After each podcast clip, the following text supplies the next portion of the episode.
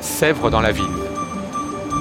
La poste terrestre et la poste aérienne de Zadkine, rue des Pyrénées à Paris. Je suis Sandrine Fritz, je suis chargée d'études documentaires à Sèvres, Manufacture et Musées nationaux. Je travaille dans un service qui est chargé du prêt d'œuvres pour des expositions et du récollement des dépôts.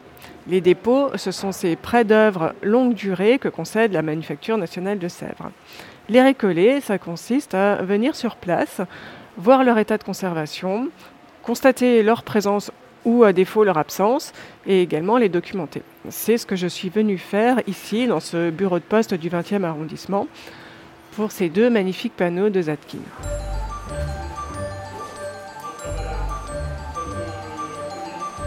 Ces deux panneaux immenses euh, sont face à nous. Tout de suite, on est frappé par euh, la douceur des couleurs, leur brillance, leur éclat. Ils sont en léger relief.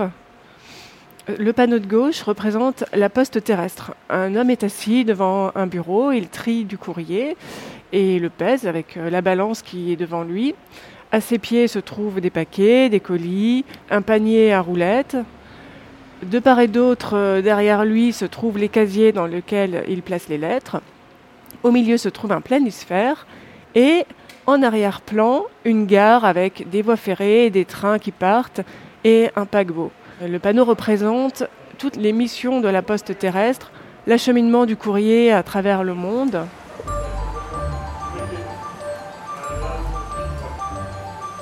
Le panneau de droite représente une femme assise à une table.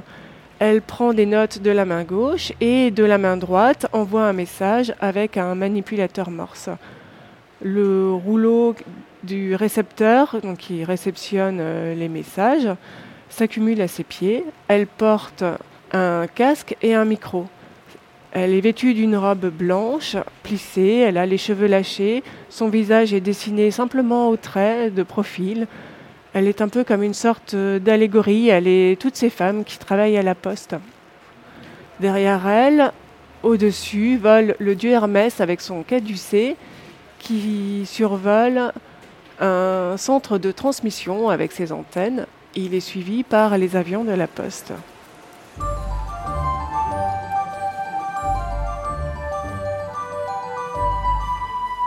Zadkine, c'est euh, l'un des plus grands noms de la sculpture contemporaine. Il s'appelle Osip Zadkine, de son nom complet.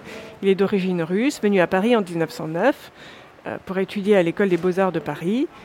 Il a rejoint les ateliers d'artistes de la Ruche et a fait partie de ce que l'on surnomme, de ce que l'on appelle l'école de Paris, c'est-à-dire cette communauté d'artistes étrangers venus en France pour participer au bouillonnement de la vie culturelle. Donc parmi eux, Chagall, Modigliani, les grands noms de l'avant-garde.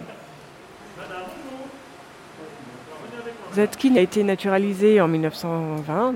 Il a connu la notoriété euh, assez rapidement de son vivant parce qu'il est euh, l'un des premiers sculpteurs à avoir réhabilité la technique de la taille directe, comme l'a fait Brancusi. Il a bénéficié dès les années 20 d'expositions personnelles, a été invité à exposer euh, un peu partout en Europe. Dans les années 20, il a eu plutôt sa période cubiste et dans les années 30, il s'est intéressé au primitivisme et à la redécouverte de l'antique, notamment après un voyage en Grèce en 1931. Donc lorsque la manufacture de Sèvres fait appel à lui en 1937, c'est déjà vraiment un artiste reconnu. Et ensuite, euh, lorsque l'architecte euh, du ministère des PTT décide de lui commander de grands panneaux, c'est véritablement l'un des plus grands sculpteurs de son époque, avec euh, une réalisation par la Manufacture nationale de Sèvres. Pour comprendre la réalisation de ces panneaux, dont les reliefs sont particulièrement saillants, très dessinés et très sculptés, Allons dans les ateliers de la manufacture de Sèvres.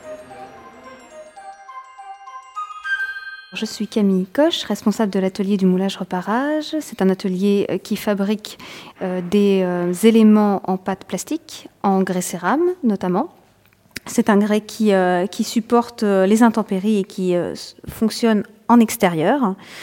lorsque l'on fait un moulage, on utilise une ronde de moule, c'est-à-dire un ensemble de moules en plâtre, et une pâte plastique, ici le grès. On va venir appliquer notre grès cérame à l'intérieur de notre moule à la main.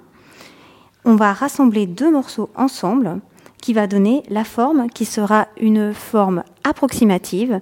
Après, avec des outils en métal et en bois, nous allons refaire la parure, c'est-à-dire que nous allons la retoucher comme si nous étions le sculpteur de l'époque, afin d'obtenir une sculpture totalement uniforme et qualitative.